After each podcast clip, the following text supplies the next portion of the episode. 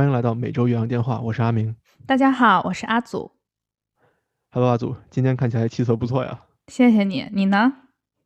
嗯，我最近也挺好的吧。上周比较累，上周我们搬了个家，所以呢也没怎么睡好，而且做了很多体力活，现在脸上全是包。哎呀，太惨了，太惨了，阿明。那你搬家是租了卡车吗？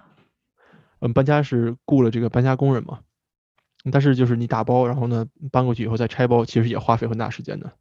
是的，搬家真是挺不容易的。这个周末到了，好好休息啊！啊，我觉得也是。我周末没到，我已经开始想睡觉了。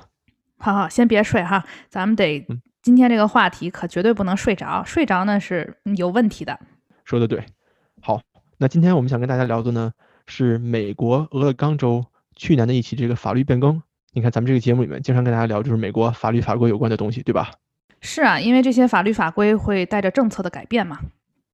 好，那我跟大家说一下这个法律的更改到底是怎么回事哈。美国的俄勒冈州呢，在二零二零年的时候修改了一项法律，这项法律是怎么修改的呢？就是说从去年开始，在美国的俄勒冈州持有毒品已经不再是犯罪了，但是强调了哈，这个持有毒品呢是私用的，就是说我的毒品是我自己用的，而不是拿来卖的，这种行为呢已经不再是犯罪了。那么说这些毒品它包括什么呢？呃，这里面有海洛因、可卡因。甲基苯丙胺，也就是咱们常说的冰毒，还有 LSD，也就是迷幻药等等等等。那阿祖你可能也有一些了解哈，这些毒品呢都是非常可怕的强力毒品，成瘾性非常高，对吧？是啊，我记得小时候看新闻的时候，就是每次抓捕犯人说到的都是这些名字。对的。那么虽然说这些是强力毒品，但是我跟大家讲哈，美国的俄勒冈州去年修改的法律说，如果你在这个州持有这些个强力毒品呢，已经不再是犯罪了。你说是不是疯了？有点儿。那你说它不是犯罪，它是什么呢？这个咱们之前提过哈，它不算是犯罪了，它被规划成了一种叫做行为不检，就是那个 misdemeanor。嗯，这个行为不检呢，有什么处罚呢？最多也就是一百美元的罚款，以及这种被强制要求去做健康评估，呃，也就是这些了。实际上就是你不会进监狱的，也不会被判刑。那其实听到这个以后呢，我就有一些疑问了哈，就是说。很明显，好像这个是一个非常反智的举措，对吧？就是这干啥呢？疯了？那我知道阿祖你对这个事情有一点点了解，对吧？那能不能请你给大家讲一讲，俄勒冈州这个法律变革的背后到底是有什么原因呢？是，咱们一起换一个角度来思考这个问题哈。我觉得对咱们来说，比如从小听新闻啊，这个缉毒警啊，他很辛苦，对吧？啊，有些人交易毒品啊，还有很多人的死伤，他带来的危害是很严重的。但是呢，比如说这个俄勒冈这个事件呢，从政策制定者的角度呢，他们却有另外一套说法。第一呢，他们认为，如果你将这个持有毒品定为一种刑事犯罪，它其实并不能真正的阻止这些呃毒品的使用以及流通。就是你对你是犯罪了，那世界上是不是还有更多的人，或者还是同时有人在做这个交易，在持有，对吧？那还是有的。所以呢，他们认为就是说，把它非刑事化以后，也就是说这不再是犯罪以后，它也并不会增加这种毒品的使用。就说这件事情犯罪还是不犯罪，它的判定其实对这个啊毒品的存在、流通、交易其实没有影响。他们认为这个主要问题在于成瘾性。对吧？尤其是对于年轻人这种身心健康来讲，啊，你持有或者怎么样，那是后面的事情。但最最严重的结果是说你成瘾了，那成瘾会带来一系列的其他问题。啊，同时我想提一下啊，在美国呢，啊，它的这个呃关押率还有这种毒品的使用率，在世界上都是排名第一的。啊，在关押率也也就是说给关进去了嘛，进监狱了嘛，矬钢嘛，还有很多说法。在美国呢。五个被关押的人之中，有一个就是因为啊涉及了毒品的使用，所以你可以想一想哈，就是说这个毒品啊，在这个所有啊监狱被关押的犯人当中，其实占了百分之二十，这个比例是很大的。那既然说定为犯罪，并不能影响啊这些毒品的使用啊或者怎么样，对吧？这个这些人照样成瘾。那什么负面影响，其实会真正的就是说遏制这些人，就比如说你可能家庭关系会破碎，对吧？你可能会失去亲人朋友啊，你可能身心健康出现问题，或者甚至说啊，你的生活质量得到了影响，对吧？你的钱都拿去啊用来这个使用毒品了，那你的生活也不再美好。他们认为，如果说人们真的想被警戒，是应该通过这些啊坏的结果来被警戒，而不是通过法律的制裁和这种被定罪啊来被警戒。第二点呢，就是啊，在这种毒品的交易啊、使用当中，如果说你把它定为犯罪了，这之后呢将会涉及啊，警察要逮捕你啊，你要被起诉啊，我还要监禁你，这些成本都是非常高的。所以哈佛大学有一位经济学家呢，他叫啊杰弗里·米隆，据他估算呢，在二零一六年的时候，在美国这个政府与禁毒有关的所有支出当中，大概啊总额为四百七十八亿美元。这个金额数量呢，可能是啊一个很大的产业的数量了。所以就是说，你你想想，如果你把这么多钱都花在这上面，但是你却不能啊这种禁止和停止这些毒品的流通使用，那其实他们就觉得说，那我不划算嘛。同时呢，如果我们看俄勒冈州的话，它。一年在禁毒方面的支出大概为三点七五亿美元，在二零一七到二零一九年期间呢，他花费了四点七亿美元用于这种啊药物滥用的治疗。所以你看到，其实他药物治疗和禁毒方面的支出其实是相当的。所以就是他们在权衡，就是说啊，我到底是应该把钱花在什么地方？所以呢，现在这个法律进行变更了以后呢，他们俄勒冈州呢就会想把以前用于这种毒品执法的资金或这种 budget 转移到他该州大约有十二个这种毒品预防和治疗中心。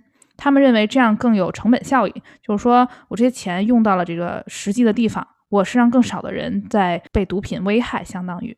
更值得一提呢，是在美国啊，大家都知道这个大麻情况。以后的节目可能啊，我们可以给大家分享更多这方面的内容啊。有一种呢，我们叫就是这种娱乐大麻或休闲大麻，也就是说人们可以进行买卖，呃，但是它是作为一种消遣娱乐这样的功能。这方面其实是非常暴利的，收入非常高。俄勒冈州呢就说，哎，我把这些方面的收入也用于啊，关于毒品方面的成瘾啊，还有康复治疗服务等等。所以这是他们在金钱上的一个考虑，通过非刑事化。持有毒品，让更多需要帮助的人得到帮助。嗯，这个我大概听明白了。也就是说，更多的是调用资源去帮助这些已经吸食的人，从健康方面去援助他们，而并不是说从法律方面去惩罚他们，对吗？你说的对，你总结的很好。那第三点是这样的，第三点就是，嗯，西方国家特别爱讲的一个话叫人道主义。他是这样这么一个考虑，他就是觉得就是就其实就像刚才你说的一样哈啊，对于一个人来说，其实健康更重要，治疗和戒毒才是首要任务。那你你被关押了，这个人可能还会涉及他有犯罪记录，那就算他以后出来了，吸不吸毒我们都管不了。就是你把他关押了，你并不是在让他康复啊，那他以后可能还会吸毒。如果他有了犯罪记录，以后呢，这些人会非常难找到住房，找到工作。甚至可能对他一生都带来很大的变化，所以就是说，这种人道的考虑，那对于一个人来说，怎么样，我们是对他有最大的帮助的。与其把他关在里面，那我们更多来关心和帮助他一下，那是更好的。所以这个我个人是觉得吧，就是他如果真的考虑到这些人的未来，还是挺好的一件事情，我觉得。但是呢，嗯，我觉得持有毒品还是有问题所在的，就是你持有毒品前面必然有交易。那你持有之后，必然有人要使用，对吧？那咱们再说最后一点哈，这又是一个在美国我们老生常谈的话题了，就是这个 POC（People of Color） 有色人种，什么意思呢？就是说，其实，在呃美国的各个种族之间，这种非法使用毒品的情况大致相当，但是呢，在所有这些使用毒品的人当中，有色人种他因此而被关押、被搜查、被监禁的可能性会更大，也就是说，他们占比更高。那给这种持有毒品、使用毒品啊定罪以后呢，大部分情况都是长期监禁。所以你这么看来说，就是说，呃，可能各个种族之间都在做同样的一件事情，但是结果会很不同。所以在美国，他们会认为说，这个对有色人种来说，其实呃是一种非常不公正的情况。所以呢，他们另外一个目的改变这个法律，就是想减轻与毒品执法有关的这种种族差异所在。这个也是比较有美国特色。嗯，对，我觉得阿祖说的这个美国特色其实说的特别好哈。那咱们现在看一看，就是说这个法律的变更到底是什么人支持它，什么人反对它呢？对吧？我简单的查了一下哈，支持这个持有毒品合法化的都是什么人呢？主要的就是美国这些左翼组织或者叫自由派，对吧？就是民主党。嗯，除了这些人以外呢，还有一些当然就是这种呃趋炎附会的这种圣母心的社会人士，对吧？他们支持这个是为这种个人道德优越感的需要。还有呢，就是像咱们所熟知的这个美国人权灯塔的这些组织啊，他们觉得说啊，我们这个是支持人权呀，我们很政治正确，是有这一些人。当然，刚才咱们说的哈，这些左翼组织的这些自由派，也有一些人是真心为这种啊吸毒的人好的，他们真心觉得这个对。反对这项法律的一般都是什么人呢？首先来说是共和党保守派，这些人他们当然是不希望有这个法律变更的啊，不希望这个社会变得特别 progressive 特别左。还有呢，就是一些警察的组织，他们呢其实也是不支持这个法律变更的，不支持毒品持有的合法化的。为什么？因为当然了，这个很很明显嘛，你持有毒品合法化了以后，那警察执法就更困难了，对不对？再有呢，就是检察官组织。检察官组织是什么呢？就是那些呃被提起公诉的犯人们，呃，谁公诉他们？就是这些检察官，他们去公诉这些犯人。这些人呢也会反对，因为他们会觉得说，把这个持有毒品合法化以后呢，他们的工作压力和工作困难就会变大。那我觉得这个也是可以理解的，对吧？也就是说，总体来说呢，就是保守派执法机关都不喜欢这个法律变更。咱们说到这儿呢，就要回顾一下美国这个禁毒到底是怎么回事儿。美国禁毒呢有一个词叫做 The War on Drugs，翻译过来叫做美国禁毒战争。啊，这个事情是什么时候开始的呢？在一九七一年的时候，当时的美国总统尼克松宣布进行了这个美国禁毒的战争。啊，这个战争包括什么呢？首先就是加大联邦政府的干预，比如说 FBI 呀、CIA 啊，他们都会这个投入资源去禁毒。还有呢，就是投入军事力量。啊，军事力量，比如说像这个美墨边境，是吧？经常有军队在实行这个禁毒的事情，还有呢，就是修订更严格的法律，就比如说刚才阿祖提到的哈，所有的这些毒品持有，呃，以前都是犯罪，好像这种毒品交易那更是犯罪了，对吧？嗯，在现在看来呢，美国的主流思想、主流意识都认为这个美国禁毒战争是失败了。首先，美国十几年来这个毒品泛滥的情况它一直没有改变，并且呢还有加重的趋势，而且近年来呢许多州都相继放宽了对于毒品的规范和量刑。也就是说，当时尼克松觉得说要加大这个法律的控制，呃，制定更严格的法律，这些呢，很多州后来都给否了。我又查了一下哈，美国的这个毒品使用的数据，很多资源的报的数字不太一样，但是总体来说，现在在美国大约有两千万的美国人使用毒品并且成瘾，啊，这是一个很庞大的数字，对吧？对的，而且我觉得也可以理解哈，我觉得刚才那个也是说得通的，就是说他们想啊，先解决这些人成瘾的问题，对吧？让他们进行康复啊啊，呃，回到社会这样。但是还是像我刚才说的，就是他虽然持有毒品不再是一个犯罪，但是你如果持有，那就一定有交易，那后面就一定有使用，那你怎么能保证这些持有不会带来更多人再次成瘾呢，或再次踏上这条老路呢？对不对？嗯，阿祖说的特别对哈。刚才咱们说这个数据，美国有大约两千万人是使用毒品并且成瘾的。再分享一个数据哈，在二零一九年这一年，美国有超过七万的人因为吸毒过量而死亡，这是一个非常可怕的数据，对吧？七万人每年死亡了。嗯，在这儿呢，我给大家分享一个故事哈。我当年在上大学的时候呢，有一次去这个篮球馆打球，在打球的时候呢，对面那个队哈有一个对手，呃，这个人就是我们俩互相防守哈，啊，这个人是一个美籍韩国人，是在美国生的。因为那个学校比较小，然后我们大概平常互相都知道谁是谁，但是这我不认识。当时在打球的过程中呢，呃，我们两个人可能动作都比较大哈，情绪比较激动，后来就打起来了。这个就是为什么我对这个人印象这么深。我们俩打了一架，因为这个篮球。呃，这个事情过去以后呢，我就忘了嘛，很就很长时间想不起来了。然后等到大概我毕业之后的三四年以后，我在脸书上，脸书上不是我加了很多学校的好朋友嘛，在脸书上呢他有一个地方写的是朋友推荐，把你可能认识的人推荐给你，你可以加他们好友。然后呢，我就看到这个人了，就是我打架这个人，他呢就作为这个你可能认识的好友给我推荐过来了。啊，我说，哎，那我看看你最近干啥呢？那小子之前打我是吧？我就点开看了一下，结果发现他的这个账号已经变成了这种缅怀谁谁谁的这个账号了。就是说，Facebook 呢，这个一个人他在去世了以后哈，他的账号呢可以被他的家人变成这个缅怀谁谁谁的账号。因为当时毕业呢才没几年嘛，我们都二十多岁，我就想，哎，说这个跟我打架的人他难道去世了吗？怎么回事呢？于是呢，我就旁敲侧击的问了一下，有个共同好友嘛，我就问了一下，给他发了个短信。有一个女生，我就问她说：“哎，你知道这个人吗？他怎么好像是去世了呀？”然后我这个共同好友这个女生朋友呢，就跟我说说啊，他那个上个月就是吸毒过量，然后去世了，是吧？虽然我嗯打架过嘛，我不是很喜欢这个人，但是我觉得当时听完了以后，还是感觉非常遗憾的嘛。一个非常年轻的这么一个生命，因为吸毒就去世了，嗯，所以这件事情呢，对我影响还是比较大的。嗯，我明白，就是这种事情，虽然咱们比如说在电视媒体上经常可以看到，但是当它真正发生在比身边，就是你接触过、你认识的人的时候，这种震撼真的是特别大。嗯，阿祖说的对。嗯，咱们下面呢就最后聊一下，为什么美国人这么支持这个毒品合法化呢？为什么现在社会的主流声音都是说啊，我们要毒品合法化？为什么呢？我简单的做了一些调查哈，听到了一些不同的声音，给大家分享一下。首先第一点呢。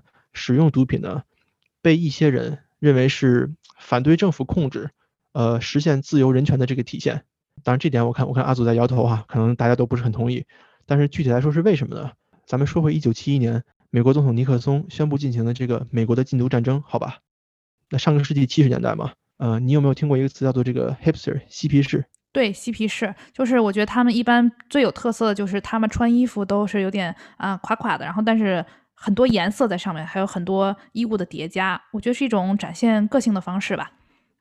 嗯，对，阿祖说的很好哈，这总结的非常好，展现个性。在他们展现个性的这个过程中呢，很多时候就会涉及到毒品。那个时候的十几岁、二十几岁的年轻人呢，想张扬个性，这个毒品吧，可能刚接触，觉得很新鲜、很好奇。那么在那个时候呢，政府说说不让你吸啊，不让你使用毒品，他们就会觉得说，哦，原来这个是政府想控制我们，嗯，不想让我们实现这个自由人权，就是那个时候等于是和这个思潮比较吻合，所以这一下呢，大家就把这件事情就混为一谈了，啊，这个是一个原因。刚才阿祖说了哈，说这个毒品合法化，它其实是一个健康议题，对吗？就是说要帮助这些已经成瘾的人戒掉毒品，更多的是从这个方面考虑的，呃，这个其实是很好很对的哈，但是在与此同时呢。就给了很多人这个机会去偷换概念，把这个健康议题呢偷换为种族议题啊、人权问题啊、平等问题啊。我跟你说健康，你跟我说种族，是吧？在这种辩论上很容易争论不休，很容易就是乱套。嗯，这种偷换概念，而且讲着讲着就一滩浑水。再有一点呢，我觉得美国和咱们中国的这个文化里面，对于道德标准的追求还是不一样的。举个简单的例子哈，你看咱们中国的这个明星是吧？如果对婚姻，比如说他不忠诚了。那一下这个人设马上就糊了，但是好像美国就不是这样了。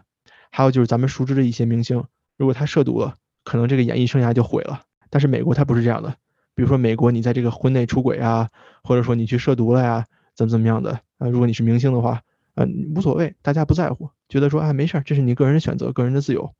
这个道德上他这个标准就是不一样的，所以这是为什么呃这件事情在咱们中国人听起来好像哎呀这干啥呢？疯了吧？但是在美国人呢，觉得哎很合理啊，很自由啊，很很有人权啊。嗯，这这点说的特别对。如果就是这么横向比较的话，对吧？就感觉这边更强调的就是说，哎，我这个人想怎么着，那是我的自由和权利。但是我觉得有些东西，比如在中国文化里面，它是一个大家的共识，对吧？就可能某些东西是不好的。我们是不提倡的，甚至就是说你会看到从政策角度，对吧？为什么这些艺人被封杀？从政策角度，这都是不行的。就说这不是一个社会的声音了，它是一个从上而下的声音，甚至都是这样。但我觉得，感觉在这边大家就是在吃瓜。嗯，虽然就是说在不同国家大家都会吃瓜，对吧？但我感觉美国是真的纯吃瓜，他们不涉及其他东西。嗯，那咱们说回中国哈，中国为什么对毒品这么敏感、这么严格呢？也是因为咱们有一段耻辱的历史，对吧？那么咱们呢？历史上有两次鸦片战争，因为这些毒品，整个国家、国民以及文化，嗯，都被荼毒的面目全非。所以说，咱们有一种这种叫什么“知耻而后勇”的这种感觉，对吧？因为我们历史上吃过亏，所以我们现在知道这个是不好的，我们一定要呃从上到下万众一心的去禁毒。但是美国呢，他们没有这个历史，所以说呢，他们觉得这件事情啊其实无所谓。嗯嗯，没错。我想补充一点哈，就是刚才阿明其实你说到谁不同意谁反对。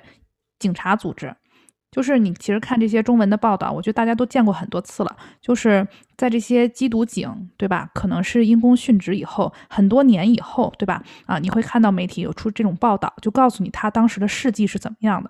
也许就是说，在当下他们不能告诉你，但在很多年以后，他他会告诉大家，让你知道这个情况。就是说，所以我们，嗯，作为一个，就是说，大家看公众号也好，或者看这种新闻。大家都知道，缉毒警的这种情况是非常危急、危险的。这个边境的啊情况也有这种电视剧、电影作品来表达。但是，嗯，在美国吧，我是没有了解或者没有看到类似的。嗯，对，阿祖这点其实说的特别好，我呢也是很同意的。这是一个啥问题呢？我觉得就是谁在控制言论这么一个问题，对吧？嗯，你看这个美国吧，它的这个民意或者说它的这些媒体的声音是和谁站在一起的呢？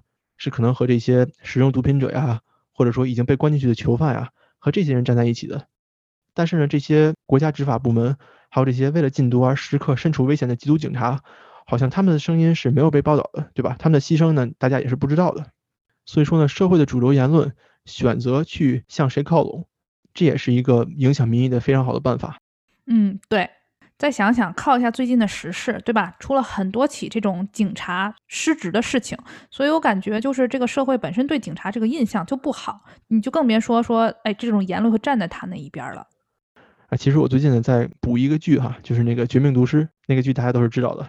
对，你看，好像这个整个剧它也是从一个制毒者的角度去描述的，对吧？而不是从这个缉毒警。哦，我还真没看过，好看吗？贼好看。行行行，好好，来来来，咱们跑题了，接着接着说。对不起对不起，好，最后一点哈，这也是我观察到的哈，我非常同意这点。在美国这个社会，它其实有一个习惯，什么习惯呢？就是相比于规避风险，相比于提前去预防一个事情，他们更希望的是什么呢？是出了事儿以后呢，提供帮助。这样的话呢，第一是是吧，我显得我自己很重要；第二呢，也是彰显这个圣母情节。啊，这个怎么说呢？就比如说，相比于说咱们把这个毒品的源头给它禁掉。啊，我更喜欢是，哎，等你这个成瘾了以后，我来帮助你，哎，这不显得我是吧？社会很人道吗？啊，我是不太同意这点的，因为我觉得这样会让社会很低效。给我一种感觉就是说，在有问题出现的时候，啊，我必须扛上人权的大旗，但给我一种就是他们很胆小的感觉。嗯，这个其实也让我想起了，嗯，你也是知道的，美国有一个著名的脱口秀主持人叫 Trevor Noah，对吧？崔娃，他曾经说过一个美国社会的这个行为，我觉得挺有意思。他说呢。美国这个社会哈，相比于根除病根，他更喜欢的是治疗这个症状。阿祖经过了一阵思考，我觉得这是一个非常有意思的事情。而且就像刚才咱们说的，不仅仅是通过这个毒品的问题啊、口罩的问题、新冠的问题，很多其他的事情你都可以看到这个状况。咱们就说最近这个种族问题吧，你说这种族问题或者这种啊亚裔的这些仇恨犯罪，它是第一天吗？其实不是。就说这事儿如果不炸，那大家不来处理。嗯，对，阿祖说的特别好，激动了。我觉得今天的这个话题还有很大的这种思考和讨论空间啊！希望我们的节目有给大家提供多一些的这种啊想法和灵感。我们给大家提供的这些信息和思考呢，也都是相对来说比较浅薄的哈，有很大的空间可以咱们来更深入的去讨论。啊，希望大家可以到我们的 Spotify、还有 Apple Podcast、喜马拉雅还有微信平台收听我们的节目。如果大家想直接和我们联系呢，也可以发送 email 到每周远洋电话全拼啊 gmail.com。好，让我们下周再见，拜拜。